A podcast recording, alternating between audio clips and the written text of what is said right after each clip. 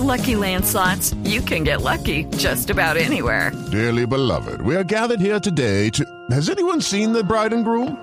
Sorry, sorry, we're here. We were getting lucky in the limo and we lost track of time. No, Lucky Land Casino, with cash prizes that add up quicker than a guest registry. In that case, I pronounce you lucky.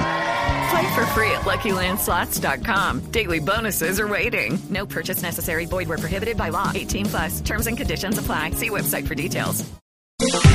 Aquí comienza Mesa Blue con Vanessa de la Torre. Muy buenas noches, son las 8 en punto. Bienvenidos a Mesa Blue. Tenemos muchas noticias a esta hora. Un invitado especial que es Carlos Alberto Cuenca Chaus, el nuevo presidente de la Cámara de Representantes para el periodo legislativo del 2019 al 2020.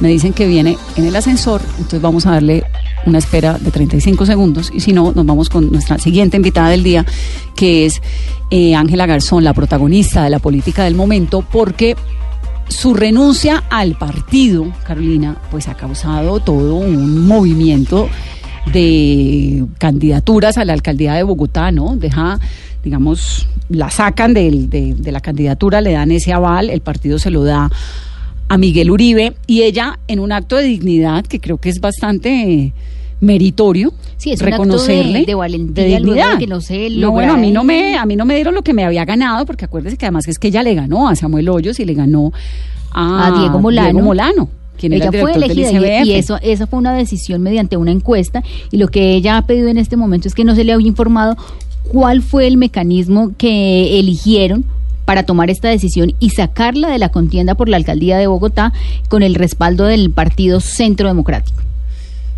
Ángela Garzón era hasta hoy precandidata a la alcaldía de Bogotá, una mujer pues muy preparada, muy decente, eh, con una hoja de vida interesante y me da la sensación de que con mucha dignidad. Ángela, buenas noches y bienvenida a Mesa Blue. Buenas noches, Vanessa. Un gusto saludarla a toda la mesa de trabajo y a todos los oyentes. Usted renunció al partido, a Centro Democrático y por ahí derecho al Consejo, ¿no? Sí, yo presenté hoy mi renuncia al Consejo de Bogotá, que por que las sesiones ordinarias se inician el primero de agosto, ese será el día de mi renuncia y renuncié al partir del día de hoy al partido. Y fíjese que en un país en el que nadie renuncia, pues eso le deja a uno como una sensación de ¿por qué? ¿Qué pasó? Bueno, pues eh, ante la decisión del partido, sin un proceso democrático y transparente de, de retirar el apoyo, pues entendí el mensaje y decidí hacerme a un lado. Porque dice que no fue un proceso transparente ni democrático. Bueno, porque se invitó a que fuera una encuesta o algo. Las encuestas además que tenemos dan un empate técnico entre el candidato escogido y yo y se habla que se hizo un sondeo del cual nunca me informaron y que solicité al saber los resultados la metodología del universo y hasta el día de hoy no me los entregaron porque yo gané un proceso democrático limpio dentro del partido y me gané la candidatura a la alcaldía de Bogotá por el Centro Democrático. Y sobre todo pues me retiro porque no puedo estar en un lugar donde si uno piensa diferente es atacado, si se invita a tener una posición de centro sin polarizaciones y sin atacar a otros sea mal visto. ¿Quién le avisó a usted que ya no iba a ser candidata del Centro Democrático, doctora Ángela? Bueno, la, de- la directora del partido me informó de la decisión y le dije que lo único que solicitaba era que el partido fuera el que emitiera un comunicado oficial informando la decisión. Ahora, esto del sondeo, ¿a usted le avisaron cuándo? O sea, le dijeron, mire, Ángela, la verdad es que hicimos un sondeo y usted no ganó. No, me avisaron militantes que los llamaron porque unos militantes del partido a los que los llamaron me, me informaron que los estaban llamando. Eso fue el día jueves o viernes, creo. Y pregunté y me dijeron que sí lo estaban haciendo, pero nunca me entregaron la metodología, nunca me entregaron los resultados. Y bueno, lo, lo que pasa es que un sondeo no es una encuesta y el tema técnico pedí que se me compartiera para ver cómo era y nunca lo, lo compartieron. Pero aquí lo importante, Vanessa, yo no voy a hablar mal del partido, tienen todo mi respeto y agradecimiento por su apoyo a mi labor como concejal y yo creo que sí es importante que uno se retire cuando no tiene cabida en un lugar que no acepta voces diferentes. Doctora Ángela, y en ese sondeo eh, también le preguntaron al expresidente Uribe, él la llamó, le dijo, mire, estamos haciendo este sondeo eh, y el resultado que deba ser la decisión del partido. No, no, nunca me lo informaron, pero sí hablé con él el día de hoy y le agradecí todo su apoyo, le reiteré mi admiración y le dije que deseo lo mejor para él y para el partido. ¿Pero él estuvo de acuerdo con la salida suya? No sé quiénes tomaron la decisión, Vanessa, me informó la directora y, y bueno, lo único que yo solicité realmente fue que fuera el partido el que anunciara la decisión. Doctora Ángela, esto eh, tiene un antecedente y es un video que usted hace con Daniel Samper Ospina, pues en el tono de los videos de Daniel, en donde mezcla la sátira con la política, con el humor, que honestamente pues tiene ¿no? como un sentido de lo que usted decía, de voces para todo el mundo. ¿Usted cree que tuvo algo que ver con, con esa decisión del partido?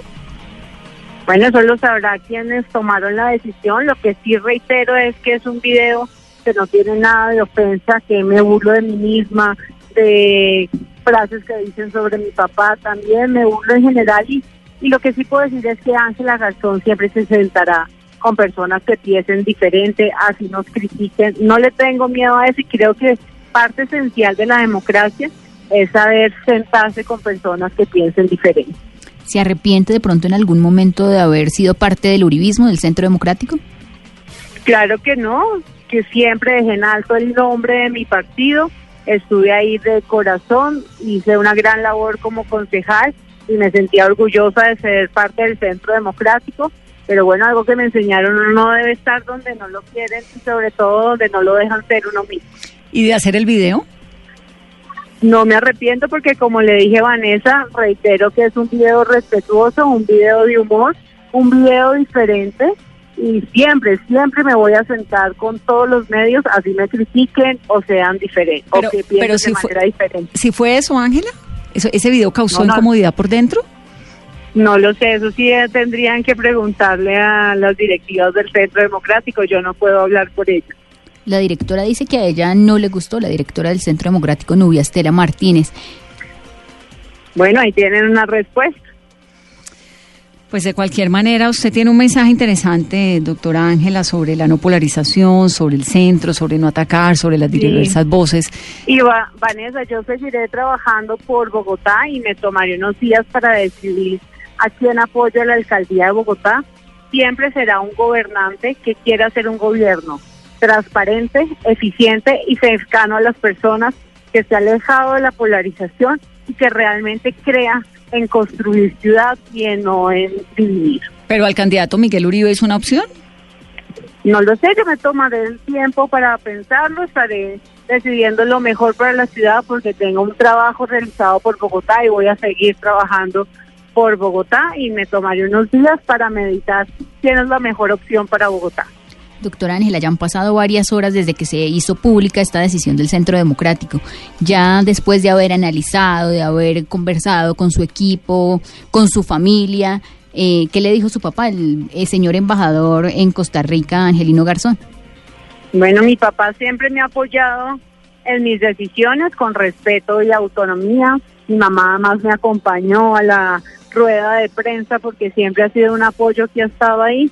Y bueno, yo estoy a- aplicando un lema que decía mi hermana, que fue asesinada hace 19 años, que es que uno siempre se levanta con una sonrisa y sigue adelante. Para mí esto es simplemente una enseñanza más. Hay que seguir adelante, seguir trabajando. Para, yo sé que es lo que es pasar cosas difíciles e irreparables como la muerte de un ser querido. Entonces esto ni me amilana, ni me entristece, sino que es seguir adelante. ¿Pero se sintió maltratada? Sentí que fue un proceso poco democrático y poco transparente, pero como le dije ya, hay que pasar la página y seguir adelante para trabajar por Bogotá y construir ciudad. Sí, señora, usted de todas formas pues es una mujer joven, correcta, decente, con sentido del humor, que lo demostró en toda esta contienda, con tolerancia, así que le deseamos mucha suerte con el convencimiento de que donde esté, la gente que la apoya y la quiere, la seguirá respaldando, doctora Ángela.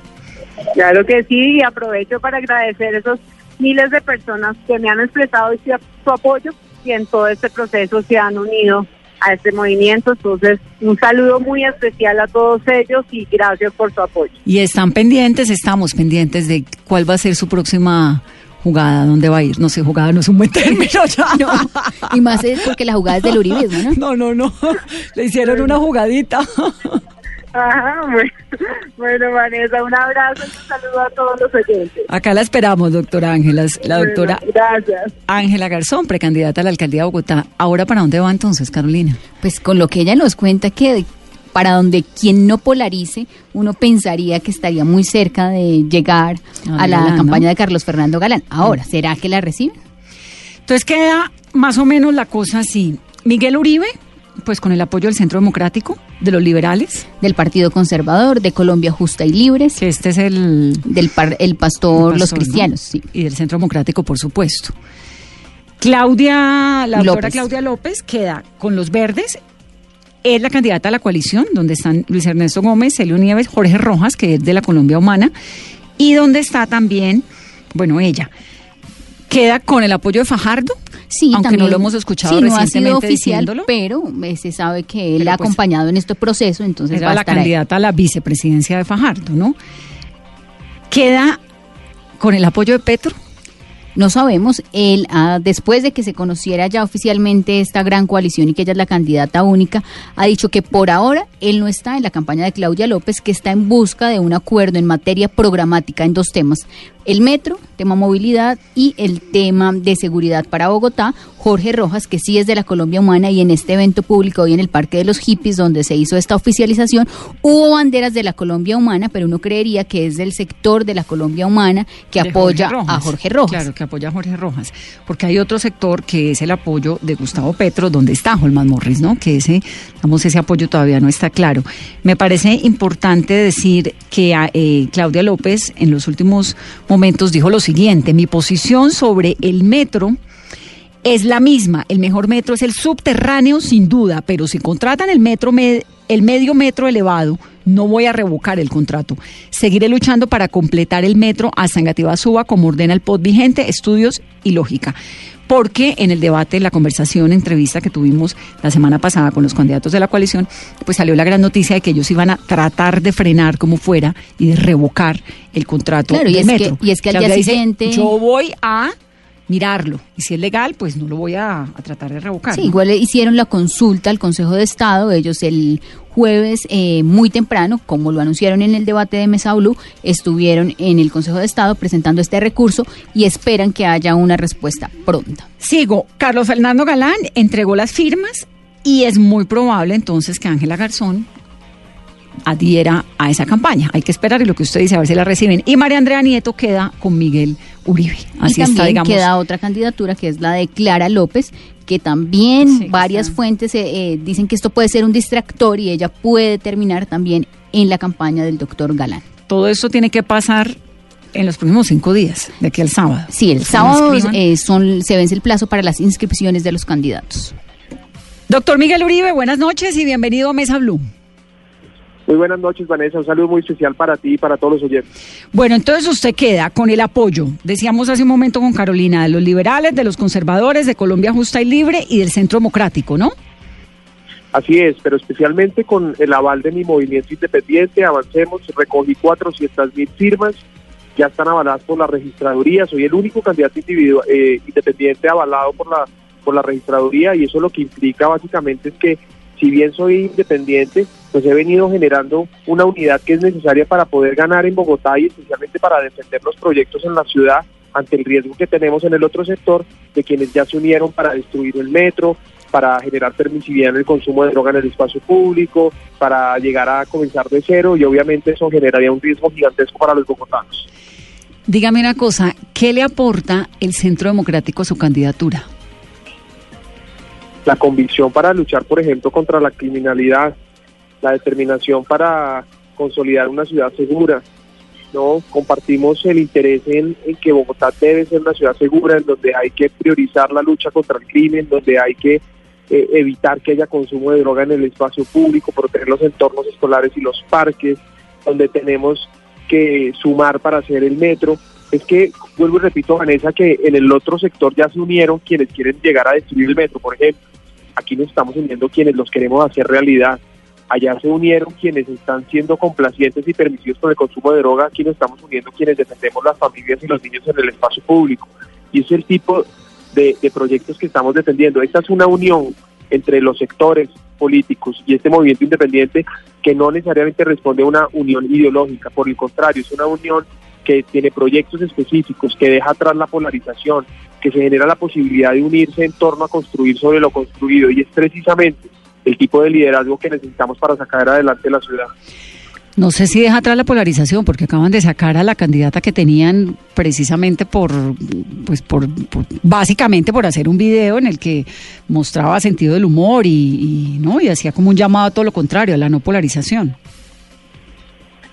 Pues realmente esta no es una decisión que yo haya tomado, esta es una decisión autónoma del partido que a propósito ha mencionado que el video es irrelevante para la decisión que tomaron y yo lo que celebro es el apoyo del Centro Democrático como el apoyo de otros sectores políticos y por supuesto resalto y reivindico que he sido independiente y lo seguiré haciendo. Ser independiente no implica estar solo, ser independiente implica no tener jefes políticos, no tener compromisos ni hacer componendas políticas, ser independiente es deberse a los ciudadanos y ese es el trabajo que he hecho, como bien lo saben las personas que me siguen a través de redes sociales o incluso que me ven en la calle, permanentemente trabajo con los bogotanos, entregándonos sus propuestas, pero por supuesto que necesitamos apoyo porque el riesgo que hay de que quienes malgobernaron la ciudad vuelvan a la alcaldía es muy alto. No podemos permitir que lleguen a destruir, a comenzar de cero o a aprender. Eso sería muy costoso para los bogotanos y por supuesto no podemos permitir que lleguen a improvisar. Doctor Miguel, usted ahora tiene muchos eh, jefes políticos o aliados políticos, porque está el expresidente César Gaviria con el Partido Liberal, ahora Centro Democrático, eh, en cabeza del expresidente Uribe, su anterior jefe, el alcalde Enrique Peñalosa. ¿A quién le va a hacer caso? ¿Cómo va a llegar ahí a consensos? Porque con tantos jefes, o amigos o aliados. Bueno, en primer lugar, no tengo jefes políticos, como lo acabo de mencionar precisamente por eso tomé la decisión de ser independiente y de conseguir las firmas, de tener un aval que me respalda donde me respaldan 400 mil bogotanos. Ahora, para gobernar se necesita generar consensos. Es que el estado óptimo no es estar solo. Llegar solo, a, primero es imposible llegar solo y segundo, es imposible gobernar solo. Yo ya fui secretario de gobierno, tuve la posibilidad de generar consensos, no tengo escándalos de corrupción o negligencia. Tengo la oportunidad, tuve la oportunidad de sacar los proyectos más importantes de la ciudad, como la creación de la empresa Metro, conseguir la financiación para este proyecto, sacar adelante la Secretaría de Seguridad, los hospitales de Bosa, Santa Clara y Usme, entre muchos otros proyectos. Y en ese sentido, gobernar bien sí se puede, generar consensos es posible. Y no hay que ceder principios ni, ni, ni negociar convicciones. Así ha funcionado durante todos estos años en el servicio público y es precisamente por eso que con toda la tranquilidad digo a los bogotanos que no tengo ningún escándalo de corrupción ni de negligencia y que por el contrario, mientras a otros les mientras los, mientras otros hablan de transparencia y no han administrado un peso, mientras los otros hablan de gobernar y no han tratado de solucionar un problema, con tranquilidad, Carolina, yo les digo, hemos sacado adelante grandes iniciativas y generar consensos, gobernando con principios y valores, si es posible. Doctor, doctor Miguel Uribe, usted insiste en la palabra consenso, consenso, y el primer consenso que debió haber logrado fue con la candidata Ángela Garzón. ¿Qué pasó? Carolina, vuelvo, insisto que esta es una decisión que toma el, Centro Democrático con quien he venido hablando durante muchos meses, incluso a través de Ángela, en donde son ellos los que toman la decisión de apoyar un candidato viable y por supuesto que comparta ciertos postulados o tesis del partido y por supuesto que en Bogotá unamos esfuerzos, como ya lo mencioné, para defender los proyectos como el metro, defender la niñez, los jóvenes, combatir la drogadicción.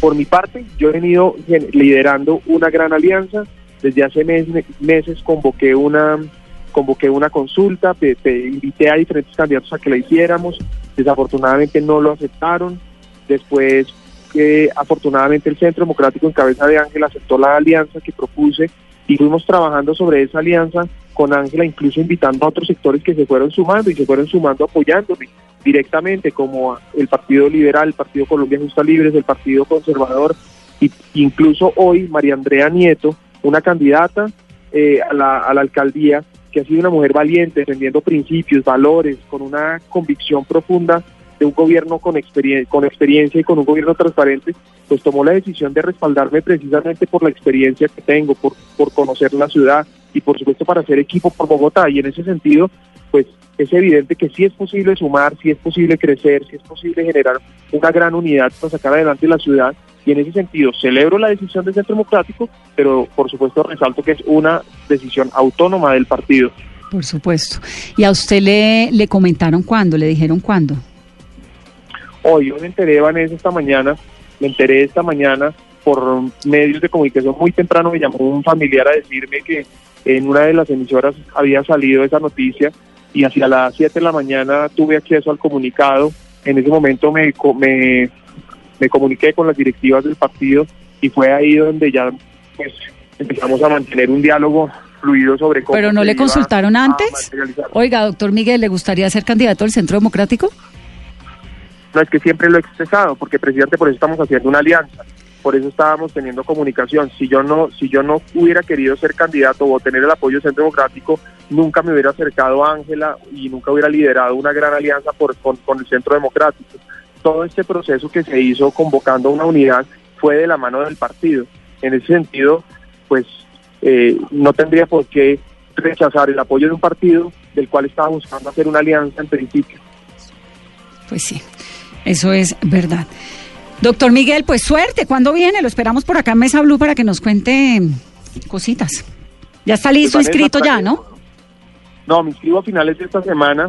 Eh, vamos a seguir trabajando para fortalecer la candidatura y de ahí en adelante seguir sumando apoyos hasta el 27 de octubre. Que todo indica que esto va a ser entre quienes se unieron para destruir el metro y pues de quienes nos estamos uniendo para hacerlo realidad, entre quienes quieren devolvernos el Estado y quienes defendemos el, el avanzado hacia el futuro. Y esa es la invitación a los bogotanos a que nos acompañen en este proceso, conozcan nuestras propuestas, propuestas concretas para solucionar los problemas de la ciudad. Así que por, por esa oportunidad. Bueno, pues lo esperamos entonces en Mesa Blue. Hay que hacer, Carolina, que un Mesa Blue callejera con Galán y con Miguel Uribe, yo creería, Sí, ¿no? en los próximos días, yo Sí, creo que- prontico. Prontico, sí, antes de que empiecen a darle susticos los debates. No, que le va a dar susto de parte de Rottweilers. bueno, le perdí el contacto, pero le mando un abrazo y me encanta oírlo. En todo caso. Muchas gracias. Ahí está, gracias Miguel. Es Miguel Uribe, entonces candidato al Centro Democrático, Liberales, Conservadores, Colombia Justa y, y Libre. Pues sí, está dolida Ángela, No, muy triste. se le nota. Se le nota, se Medio, medio sacada el chao, ¿no?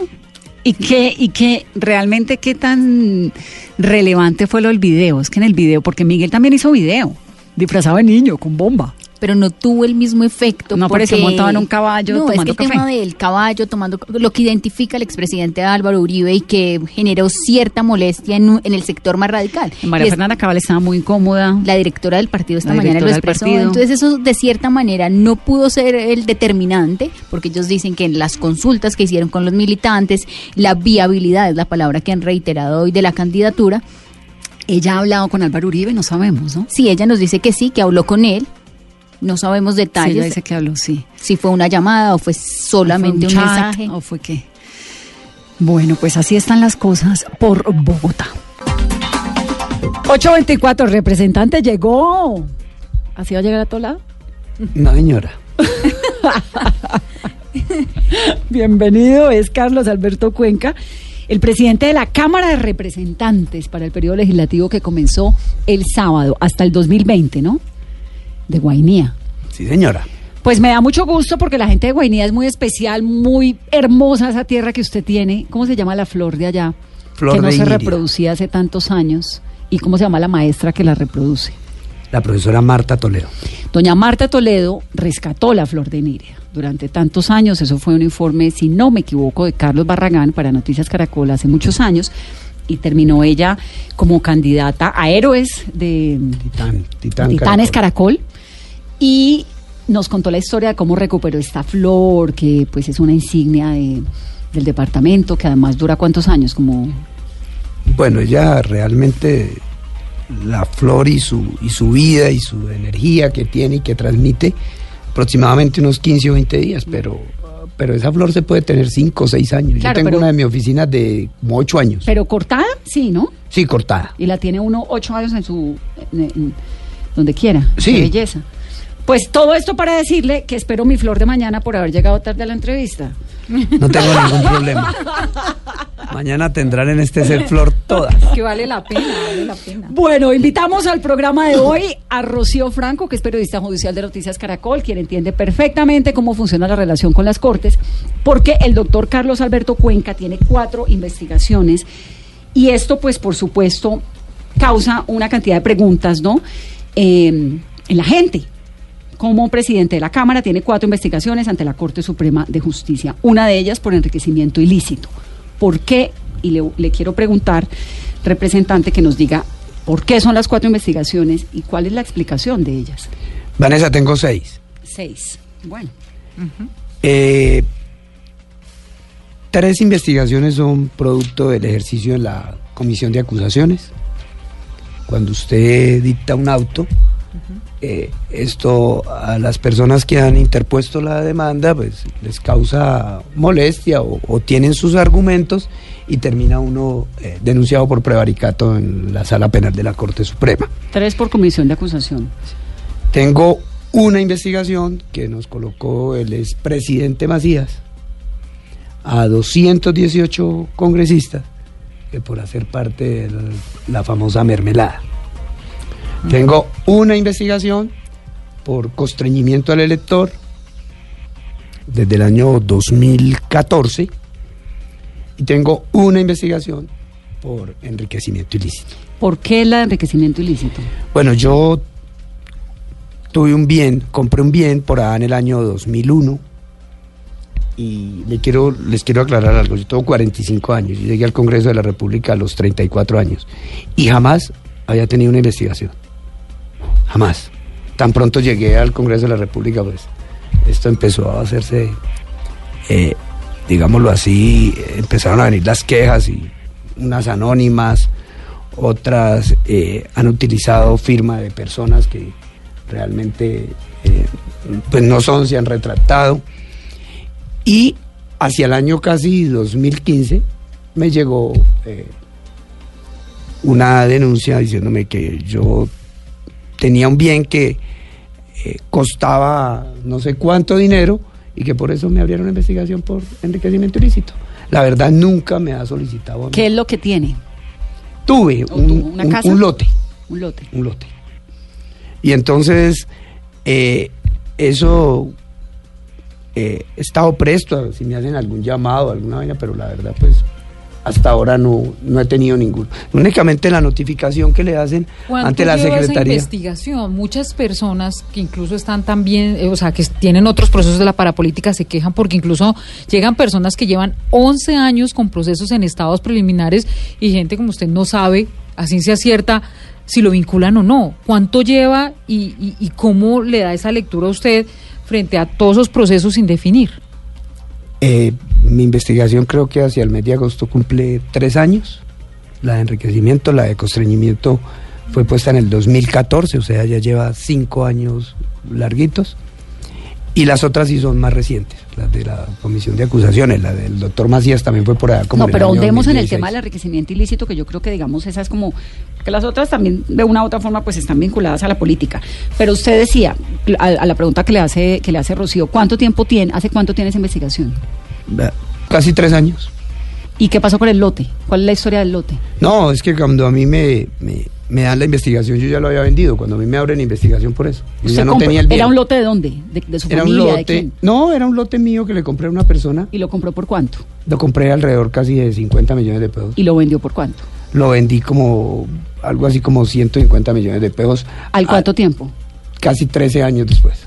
¿Y qué hacía en ese lote? ¿Qué había? No, nada, absolutamente nada. Es un lote que estaba en la vía, en una vía que va del, del Carmen, de Melgar al Carmen de Apicalá.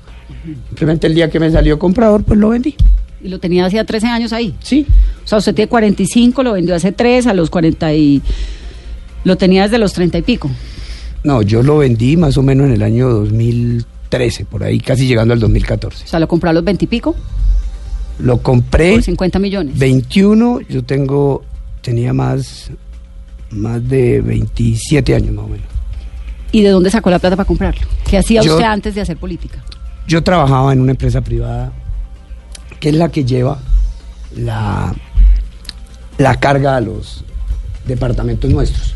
Recuerde que como no tenemos vías de acceso, entonces eh, en estos departamentos la carga perecedera llega semanalmente en avión.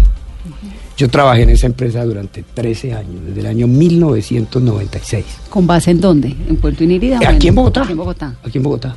Sí. Y entonces trabaja, se compra el lote y Sí. le abren ese proceso. Y el proceso está. Nunca me habían congelado. abierto el proceso, el proceso me lo abrieron. Con el agravante que ahora lo tenían los magistrados Del cartel de la toga. del cartel de la toga y ahora está en un proceso que vuelve a arrancar que es en la sala de instrucción. Entonces eso es lo que se han visto más o menos como 100 procesos en los cuales no arrancan, no hay ninguna definición y fuera de eso van a unos magistrados nuevos que tienen que volver a leer el expediente. Este tema del enriquecimiento ilícito, ¿por qué cree que lo llevan a usted a, una denuncia ante la Corte Suprema de Justicia? ¿Qué hay detrás de eso? ¿Usted considera que, que, que- que quiere, o sea, por qué lo denuncian por enriquecimiento ilícito? Por, una cosa pues que parece tan normal, pero pues que hay que investigar. Por supuesto, para eso yo creo que somos figuras públicas que nos investiguen. Siempre hemos estado eh, prestos a cualquier llamado de la Corte. Eh, lo único que yo recibí fue una notificación por parte de la Secretaría General de la Cámara donde dice se le abre una investigación y su magistrado, su titular es este. Y, y preguntan a la Cámara la condición congresional, que es a lo que tiene que contestar. ¿Es un anónimo? No, no es un anónimo. Por eso, ¿qué hay detrás? ¿Quién, quién lo quiere señalar a ustedes de, de un enriquecimiento ilícito? Porque es una conducta... Pues la verdad, yo he estado un poco, pues, como tranquilo con el tema porque sé que no hay absolutamente nada. Eh, las personas, muchas veces yo he tenido dos, tres investigaciones donde aparecen personas nombrándome ahí y resulta que cuando vamos a darnos cuenta, pues simplemente no utilizan los nombres y no son las personas, entonces estamos esperando el llamado a ver cuando llamen a estas personas que aparecen denunciándome si efectivamente eh, se ratifican en, en la denuncia o... No las conoce. o- no, no, no, por ahora no estoy ahí a la espera de cualquier llamado o cualquier cosa. ¿Pero qué Pues- cree que hay detrás de eso? ¿Sacarlo, enlodarlo? Pues tantas cosas y tantos enemigos que tiene esto. Esto ¿Qué enemigos Vuelvo y le digo, a mí en, en mis 34 años iniciales nunca tuve jamás una investigación. Y lo curioso es que usted llega a un cargo de esto y, bueno, a mí me han, me han archivado también como seis o siete. A mí ¿Eso es quiero dar claridad a eso. Pues hay investigaciones que las archivan sin que a usted le hagan ningún tipo de llamado. Yo lo que creo es que eh, quien hace la investigación, que es la sala penal, con el CTI, quien es el, el encargado de hacerlo, pues hacen sus averiguaciones necesarias y pues determinan o determinan de que de pronto es un anónimo, que son personas que se retractaron o alguna cosa así. Y pues es no normal que el presidente de, de- de la Cámara de Representantes, pues con ese título, tenga seis investigaciones. Pues yo creo que eh, este es un deporte extremo en este país. ¿La política? Sí, señora. Eh, tiene muchos enemigos y simplemente estoy dispuesto a dar la cara cuando me corresponda y pues siempre valdrá o, o- o estará la presunción de inocencia eh, hasta no tener algún tipo de fallo, pero estoy dispuesto a compadecer ante cualquier... Pues está, Eh, está en la Constitución. Afortunadamente. Y tiene pues, ojalá se muevan esas investigaciones, pero está muy demorado por empezar de cero nuevamente. Son alrededor de 400 investigaciones que vuelven a la sala de instrucción. Magistrados nuevos, cero kilómetros, leyendo expedientes nuevamente para poder tomar A decisiones. pesar de cero. Bueno, ¿y cómo es su relación con Macías? ¿Cómo así que usted es uno de los 218 congresistas? No, pues yo creo que la relación con el doctor Macías es normal. Yo creo que él es un hombre con unas características muy especiales y por eso es respetable. ¿Usted oyó lo de la jugadita del fin de semana? Pues yo creo que con eso cerró con broche de oro. ¿Qué, qué opinión le merece? Bueno, pues creo que fue lo que hizo durante todo un año. ¿Qué? Estar saboteando, burlando de, de las demás personas, de, de las posiciones políticas de muchos partidos. Ese es su estilo y si su estilo lo llevó al Congreso, pues algo bueno tendrá. ¿Y cuál es el estilo suyo? Bueno, soy una persona tranquila. Eh, creo que lo que he obtenido me lo he ganado. En mi región ninguna persona había superado los ocho años en el Congreso de la República. Yo ya voy a cumplir once. Pues es la primera vez que llega alguien de Guainía a la presidencia, ¿no? Del, Por supuesto. de una de las cámaras la- del legislativo. digamos que, Que eso está interesante porque le hace parar a uno bolas inmediatamente. Es decir, el que no sabe dónde es Guainía ni qué es Guainía se está enterando por cuenta de, de su presidencia que, pues lamentablemente Guainía es un departamento tan rico pero tan ausente del bogocentrismo, como decimos, que creo que eso tiene muy positivo su presidencia, que pone a Guainía inmediatamente por lo menos en un titular, ¿no? importantísimo y, que el país y el mundo conozcan estas regiones exóticas que realmente tienen mucho por descubrir.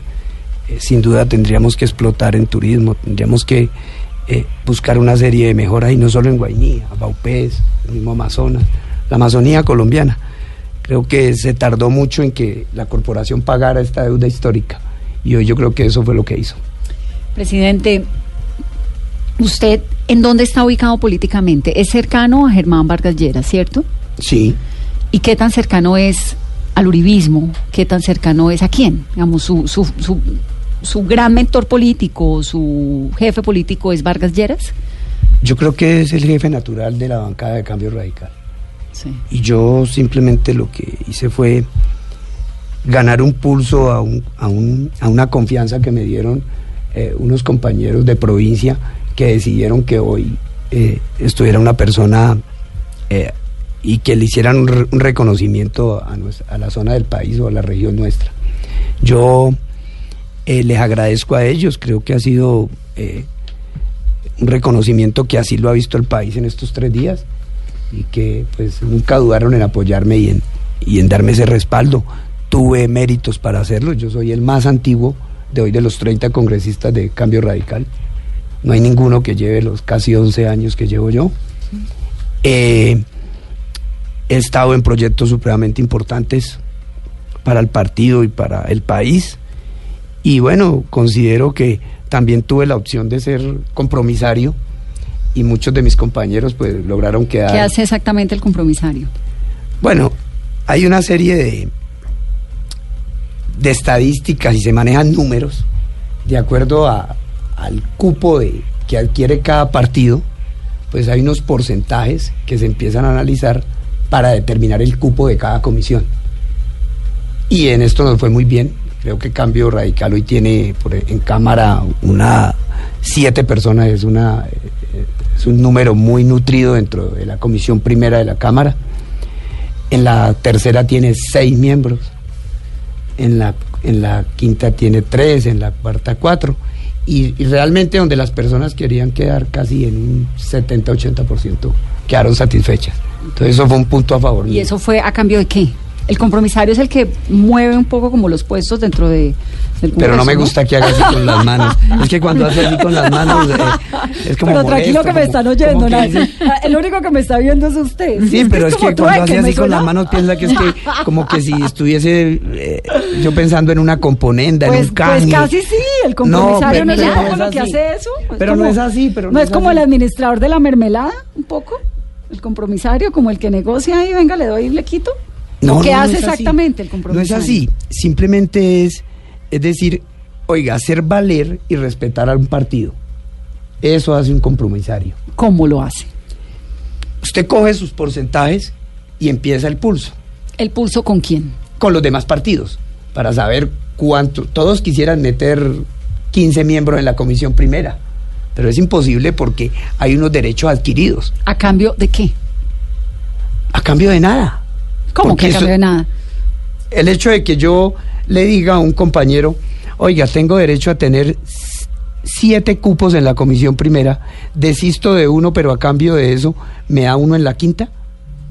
¿A cambio de qué? Pues negociando. No, Digamos, no. así se Es negocia que- la política. No, pues. así se negocia, así negocian los compromisarios. Una cosa era otro tipo de negocio, pero en este caso no. ¿Y negocian ministros también y estas cosas o no? No, para nada, para nada. Es que para allá quiero ir, Vanessa. ¿El cambio radical se va a mantener en la independencia o ya aumentaron los guiños para ser partido de gobierno? Lo hice con suspicacia, ¿no? Así pregunto se siempre. Un intérprete. se le lee, lee manos, lee. Se le, se le nota, se le nota ahí la suspicacia. No, Cambio Radical mantendrá su posición independiente. Esa es la decisión que tomamos. Y seguiremos en ella. ¿Cuál es el problema? ¿Qué significa eso? Significa que estaremos prestos a aportarle todo lo que necesitan los colombianos. Y lo hemos demostrado, Vanessa. Te voy a contar por qué.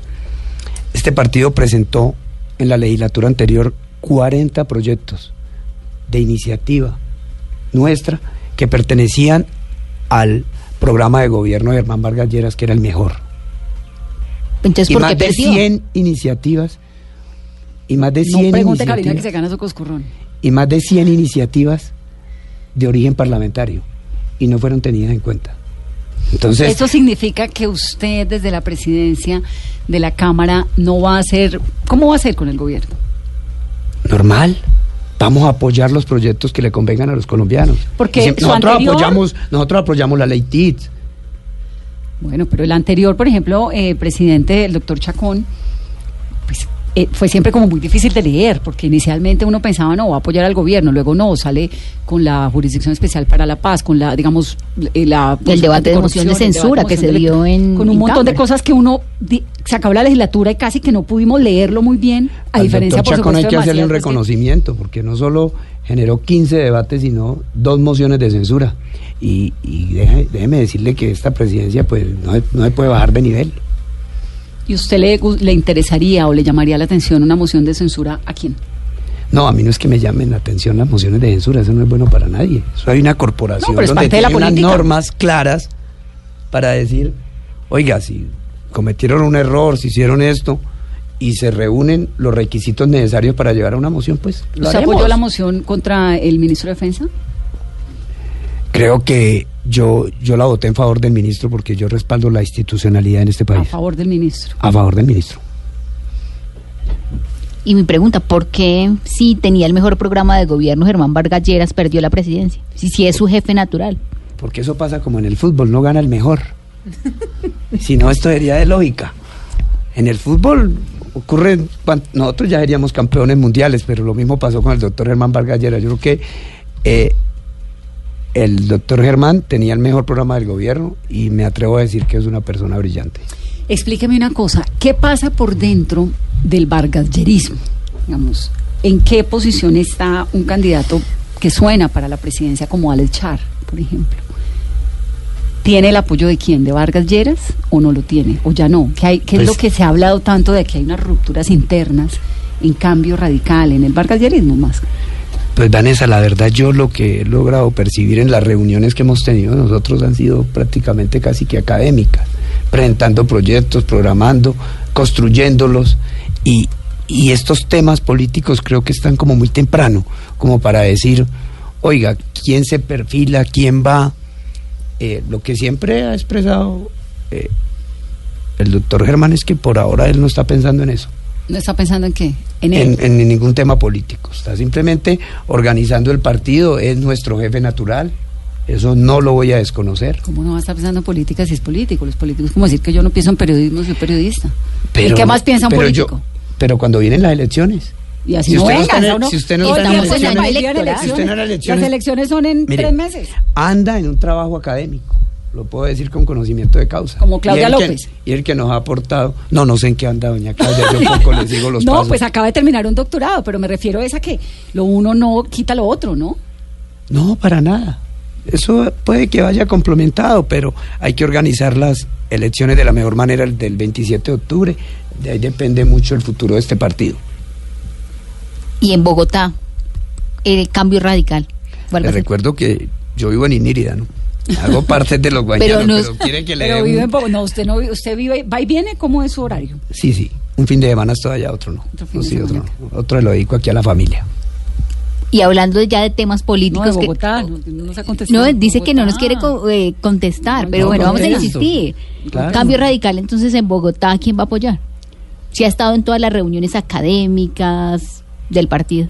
No sé cuál será la decisión. Yo pensé que hasta último momento sonaba el tema de David Luna, pero lo que veo es que no llegó nunca. Pero no, de ahí en adelante no sé. ¿A usted quién le gusta? ¿Usted vota aquí o allá? No, yo voto allá. Allá, pero vive acá. Aquí y allá. ¿Quién le gusta para ahora que comenzamos el programa hablando de las de los candidatos a Bogotá? A Bogotá, hombre, yo creo que Bogotá casi que hay veces lo veo definido, pero esperemos a ver qué pasa. ¿Definido con quién? para dónde? ¿Con quién? Sí. ¿Definido para dónde? Están ustedes muy pilosas, ¿no? Pero ¿Definido con quién? No, yo creo que, que hoy tiene una ventaja grande Claudia López. Eso, eso, eso no, Es innegable. sí, Pues eso, eso no se puede negar.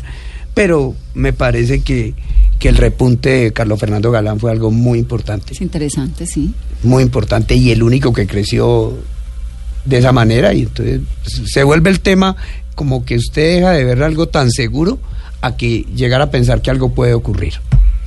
Bueno, hablemos de su agenda legislativa.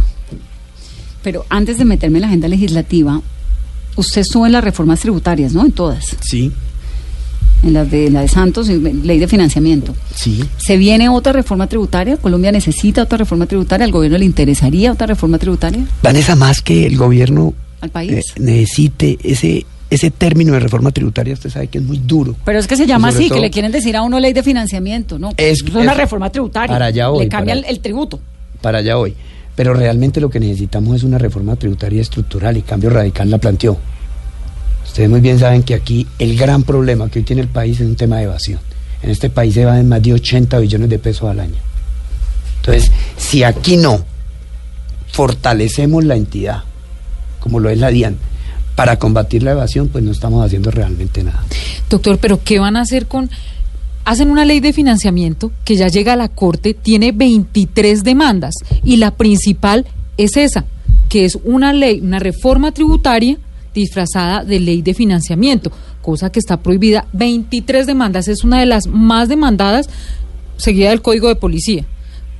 ¿Qué está pasando en el Congreso? Que todo está llegando a la Corte y mire las consecuencias que tiene después. Solamente una demanda y ya la cabeza y ya va muy adelante. Bueno, Rocío, sin duda eso generó gran polémica, sobre todo en el trámite.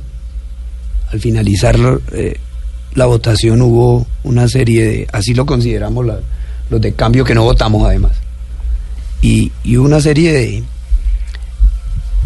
de errores ahí en el tema del trámite y eso fue lo que se denunció, así como tienen otras empresas, en el caso de Defensa, por ejemplo, Defensa yo sé que tiene una denuncia y es que es un tema jurídico que vale la pena también analizar. Eh, esas empresas habían adquirido unos compromisos con el, con el Estado para que tuvieran una serie de beneficios tributarios hasta el 2028 y en esa ley se les quitó. Entonces ahí quedó el país en vilo y en una inseguridad jurídica tremenda. Pero hay que ser respetuoso de las instituciones de este país y esperemos que la Corte nos diga qué va a pasar. Pero usted cree que Colombia necesita entonces una reforma tributaria eh, Estructural. estructural. Yo sí creo que hay que hacer un ejercicio bien O sea, interesante con cada, el tema de cada, cada gobierno que llega reforma Pero, tributo. pero hay que hacerlo con responsabilidad. Aquí era claro que la ley de financiamiento, la última tributaria que hubo, había que hacer un recaudo, porque de manera irresponsable habíamos votado un presupuesto con un faltante. Recuerde que faltan alrededor casi de 15 billones y la reforma solo eh, va a recaudar entre 7 y 8 billones. Esa Pero- es la expectativa. Sí, pero Otra ahí es a decir que con, con lo de los deudores se iba a tratar de resolver el problema.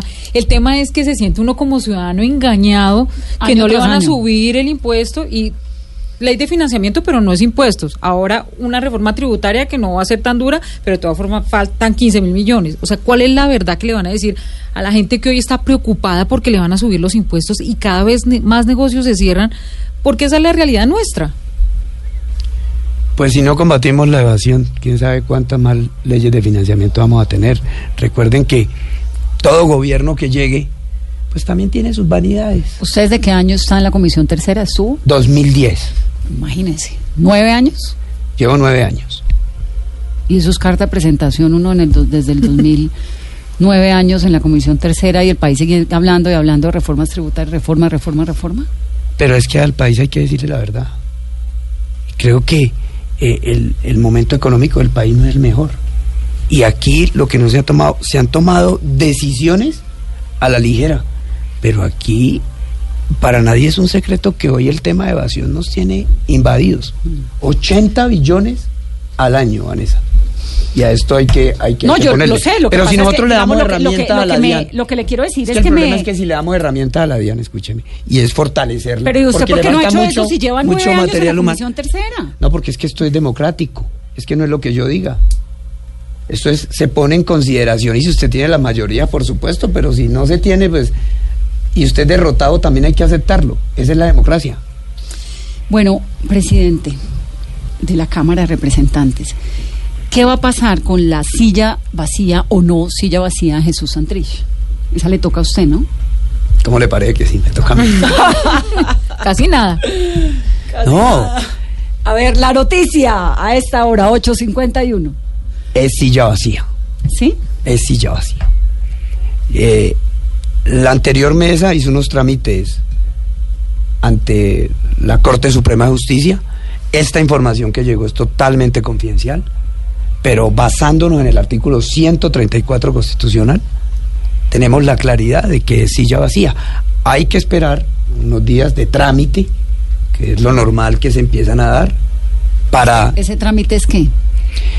eh, a partir de mañana empieza, empieza a correr los días de ausencia de Jesús Santrich en el Congreso. Entonces vendrán las respectivas acciones para tomar la decisión. Hay mucha especulación. Hoy me preguntaban que no, que es que él renunció. No importa que haya renunciado. Es que no vamos a posesionar a nadie. Si eso está en mis manos, la ¿Eso lo declara usted? Lo declaro yo. por ¿Cuándo? supuesto. Hay que, aproximadamente se va a demorar entre unos 12 y 15 días. ¿Hábiles o, Yo creo que... o el fin de semana de no, no, no, no, no, no, yo creo que, que, que corrido. Póngale 15 días. Pero lo que tenemos es que los tiempos se den para que poder tomar la decisión y sacar la resolución que realmente necesitamos.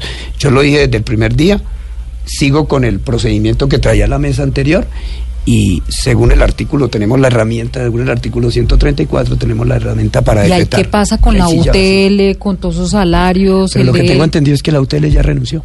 Sí, pero digamos, ahí cómo, cómo se corta eso. O sea, ya nadie está cobrando, ya todo el mundo. No pueden cobrar porque ya renunciaron. ¿Pero Eso quién renunció? ¿La gente de la la UTL? Renunció la gente de la UTL, Todos. renunciaron. ¿Y qué va a pasar, eh, presidente, o cuál va a ser el trámite? Porque desde las FARC ellos ya están insistiendo en que no debería aplicarse la silla vacía porque en el acuerdo de paz quedó establecido que eran 10 curules eh, luego de la firma del acuerdo. Bueno, yo le voy a decir algo que dice el artículo 134. Todo miembro de la, de la corporación, todo miembro de la corporación, el artículo 134 no se refiere a si fue por un acuerdo de paz o si fue porque llegó por ser vicepresidente. Dice todo miembro de la corporación, quien haga parte de la corporación y cometa un error de estos, como los que cometió este señor, automáticamente tendrá silla vacía. Entonces aquí eh, ellos están en su, en todo su derecho de interponer lo que quieran, pero también nosotros tenemos unos argumentos muy fuertes como para determinar esto. Antes Al país le puedo decir con claridad que hay silla vacía. Antes de que se me acabe el tiempo, la llamada Ley Arias, segunda instancia retroactiva. ¿Cuál es su posición sobre ella? Me invitó y me dio duro toda la entrevista. no se llegó tarde. Me da pena. Bóteme una para mí también. Hubiera llegado acá. Así como dijo Vargas, le voy a votar una para que se luzca. Estoy invitando a, yo no le estoy invitando a hoy mariachi, le estoy invitando a una entrevista, usted llega tarde. Bueno, vea, ¿qué le, qué le puedo decir de la ley Arias? Es- no, no sabemos sino el nombre. El nombre. ¿Cómo así que no sabemos el nombre? Si es retroactiva o no la, la No, segunda pero instancia. que Eso pues espere que conozcamos el texto, eso no ha llegado, eso Bueno, no ha sido entonces le repito la pregunta. ¿Usted está de acuerdo con que la segunda instancia en Colombia debería ser retroactiva? Yo creo que soy un tipo respetuoso de la institucionalidad. Pero está de acuerdo con que debería ser retroactiva la segunda instancia. Ten- Estoy de Vanessa, acuerdo con que todo el mundo debería no- tener una segunda instancia. No me ¿Retroactiva ponga, o no? no? me ponga a decir lo que no debo decir, porque no conozco el texto. Prefiero conocerlo y con mucho gusto aquí estaré otra Pero si vez. le gusta Pero es la es una facilísima. No. si le gusta la institucionalidad, quiere decir entonces la cosa juzgada. Está juzgada. Cerrada. Está juzgada. Eh, Rocío se la busca, pero mire ahí. Gracias. Ahí se rebuscaron, ahí se rebuscaron conmigo, ¿no? Es decir, no le gusta la ley Arias. Yo quiero ver el proyecto. Y así como está y lo que conocemos, no le gusta. Pues no, pues es que no he visto gusta. nada. Simplemente eh, dieron la ley Arias. Pero, le Pero- gusta pero la no cosa conocemos. juzgada. Claro, si le gusta la institucionalidad, buen Soy la respetuoso, juzgada, soy respetuoso de la institucionalidad. De la No institucionalidad. de andar despa- Por ello, no no de andar destapando- Voté en favor de la JEP. Mm. Apoyé la paz desde el primer día y seguiré apoyándola hasta donde me toque. Interesante este presidente de la... Me parece que se viene un periodo interesante de la Cámara, ¿no? Y con todas las condiciones y las garantías para los partidos alternativos, la oposición.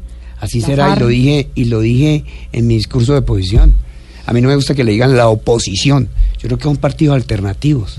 Ya, démosle la ¿Y vuelta a la cómo va a página. hacer para lidiar con eso? Con todo eso te iba a preguntar. democrático. O sea, o sea, se ve que usted es un señor pacífico, pero ¿hasta dónde le va a durar? No, mira, yo creo que en, en la Cámara se respira un ambiente de colegaje, eso es importante. Sí, sobre todo por las jugaditas. in- ah, bueno, in- independiente, no. independiente de lo que, de lo, de las diferencias ideológicas que se tengan, pero, pero es un es un tema agradable el que se vive y las personas tendrán que entender. Estaremos dándole garantías a todos los partidos, yo no veo. Vea, yo prefiero ver los señores de las FARC ahí sentados al lado mío que planeando un carro bomba o, o que disparando. Yo los prefiero ver ahí y yo tomé esa decisión y de ahí no me voy a salir. Me queda el tema de la cadena perpetua para los abusadores de menores de edad. Lo apoyaré 100%. ¿Ese proyecto lo apoya? Lo apoyo 100%. Cadena perpetua, Cadena perpetua. que es el de la hija de Aquí hay que dar, aquí, hay- aquí tenemos que tener cosas ya eh, relevantes porque esto no nos puede salir de las manos. ¿Y qué va a hacer con el ausentismo? Porque uno ve y las sesiones plenarias nunca son al 100%. Bueno, el ausentismo dejémoslo al Consejo de Estado. Yo, yo no, lo único que les puedo decir a mis compañeros es, venga, hagamos parte de, de- de este equipo y trabajemos y asistamos, pero si... ¿Por qué no les gusta ir? que- pero yo creo que sí van, ¿Usted ¿sabe? juicioso? No ¿Usted quiero- va juicioso? Voy juicioso. Sí. Pero 11 sí debería no existir como, como bueno. Desde la Vamos, presidencia, claro. ese llamado, por lo menos liderar desde su presidencia que cumplan y... Voy a tener en cuenta el consejo de usted, oiga. Hoy me tienen aquí. le manda usted ese listado al Consejo de Estado. Oiga, le, le quiero decir a los colombianos que, que a uno le vienen diciendo es que bendito entre las mujeres. güey. Hoy creo, hoy creo que esto no se ha dado. Pero fue porque la llegada tarde. Mándenos la lista del Consejo de Estado, esa me Sí, gusta. claro. Claro. Es que eso debería estar, pues, Debería ¿quién estar se somete a eso? Hasta por ley, una ley. Presidente, Cámara y Senado, ti, ti, ti, ellos mismos tienen que enviar su lista al Consejo de Estado. Porque es que ve uno que eh, eh, están en el Consejo de Estado y dicen, no, es que era por una gripita, una gripita, Traiga nueve, médica. mes- nueve días, o- excusa médica. o por viajes. O por viajes. Eso hay que ponerle Debería cuidado. liderarlo, presidente, que ese sea el legado de su Si no presidencia. venimos al trabajo nosotros no Con tal de que nuestra corporación eh, suba esa imagen tan negativa que tiene hoy ante los colombianos. ¿Qué pues, va a hacer por eso? Porque la última trataremos de noticia- hacerla. La gente en Colombia es, es que realmente es muy muy triste, ¿no? Que pues que una institución tan importante como el legislativo tenga esa imagen tan desfavorable para los colombianos, que entre otras, no le voy a hablar del salario porque pues eso es por ley, ¿no? Pero ¿qué piensa hacer usted para tratar de arreglarle un poco esa imagen? Porque Macías no hizo mucho allá en el Senado. En la Cámara, ¿qué piensa hacer usted para limpiarle un poco la imagen al legislativo colombiano que está verdaderamente, le da a uno pesar, ¿no? Bueno, pues hay que llamar los a los colegas la a la responsabilidad, a que tenemos un mandato constitucional que cumplamos con él. ¿Qué va a hacer con sus investigaciones? ¿Hay algo que usted pueda hacer legalmente para agilizar esos resultados? Que eso sería un buen mensaje, decir, bueno, me, me solucionen este problema. Un presidente de la Cámara con seis investigaciones encima. Bueno, pues ojalá se solucione lo más pronto Pero usted posible. puede hacer algo ojalá, al respecto. Ojalá en favor mío. Esto, decirlo aquí por el medio, por favor, señores magistrados. Ayúdenme, que estoy desesperado porque cuando vuelva a esta mesa, no, por favor, Vanessa, no me pregunte más que tengo seis investigaciones. Espero que la próxima vez que venga no tenga siete, por lo menos. Ah, Vamos a cinco, cuatro, tres, dos, uno. Dios te oiga, que eso es lo que busca uno. Le agradezco mucho haber venido. Entonces, silla gracias. vacía para Santrich, me parece que es nuestro titular. Y no le gusta la ley Arias. Y no le gusta la ley. O sea, el gobierno. Ustedes sacan conclusiones. Pues yo respeto porque mira esta encerrona. Vuelve y le digo a los Pero colombianos. bueno, Es- ese cuentico que es que bendito entre entre, el toro las más bravo, entre el toro más bravo, mejor Yo creo que la más bravo es Rocío. y no me mande la flor mañana, ¿o yo? más brava que Vanessa. ¿Vale qué? Y no nos mande la flor mañana, ¿o yo? No, Es no, que- mañana. Sin falta para estar aquí la otra semana. Esto está bueno. Ojalá la otra semana me, me lleven más Lo estamos molestando. Nos alegra mucho que Inirida, que Guainía tenga esa, esa oportunidad, ¿no? De, de mostrarse, que todo Colombia sepa que ese lugar tan maravilloso existe. Y le agradezco mucho, de verdad, que haber venido. Me queda una pregunta que se llama, ¿ya usted es del Huila? Yo nací en Algeciras, Huila. ¿Y A los nueve años. A los nueve años llegué a Inirida porque mi papá llegó allá de maestro. ¿Maestro de qué? ¿Profesor de qué? Profesor de mi papá. primaria, de bachillerato, No, no, bachillerato, de- bachillerato. Daba cálculo y trigonometría. Ah, no me diga, ¿y cómo le va a usted con los cálculos? Con Bien, con, los, con los cálculos creo que bien, ¿no? Soy bueno para sumar. 155 votos. ¿Le parece, Marlo? Representante, gracias, un gusto A usted, a los oyentes, y déjeme darle una cuñita aquí al Guainía. No, no, hombre, no, qué no. Ah, bueno, bueno, al Guainía Qué sí. bueno, qué bueno que, que ustedes me hayan invitado. No sabe eh, la alegría hoy que tiene el pueblo guañano, sin duda, ocupar esta alta dignidad. Le cuento que yo recuerdo ¿Cuántos así. pueblos indígenas tiene? Eh, tenemos 17 dialectos. ¿Y usted habla alguno? No, no hablo ninguno. 17 dialectos. ¿Eso es población? ¿Qué porcentaje de la población es indígena en? Casi el 75%. Imagínese. No, cero. Somos Tiene eso. 72.238 kilómetros cuadrados, Vanessa. Mm. La capital, el único municipio. Hoy estamos en la creación de otro, que es un mandato que ha pedido la Corte Constitucional hacer en tres sentencias. Estamos, no administramos territorio. El quinto departamento más grande en extensión de tierra y con un solo municipio. Pues aquí lo esperamos para darnos esa pelea. Yo por la Guainía me la doy con usted. Guainía significa en la etnia yeral tierra de muchas aguas. Y Siete cuencas hidrográficas, son tan ricos en cuenca que hasta representante tiene. Brigitte Baptiste, que vino a este programa, que por cierto Dijo sale lugar- tristemente del, del Instituto Humboldt, dice que es el lugar más lindo. Más lindo, me Más sorprendió. lindo. Andrés Hurtado, lindo. Andrés Hurtado. Me tengo que ir allá está Rubén haciéndome cara. Andrés Hurtado que Flavia. ha dicho que las playas más hermosas de toda, toda Sudamérica están allá. Toca ahí. Muchas gracias y saludos especiales. Representante, muchas gracias. Es Carlos Alberto Cuenca, el presidente de la Cámara de Representantes de Colombia para el periodo legislativo que comenzó el sábado y que va hasta el 2020. Vamos a oír hablar de él durante todo el año y está siempre invitado aquí a Mesa Blue. Ojalá que sea bien. Feliz, no, eso depende de usted, presidente. Feliz noche para todos.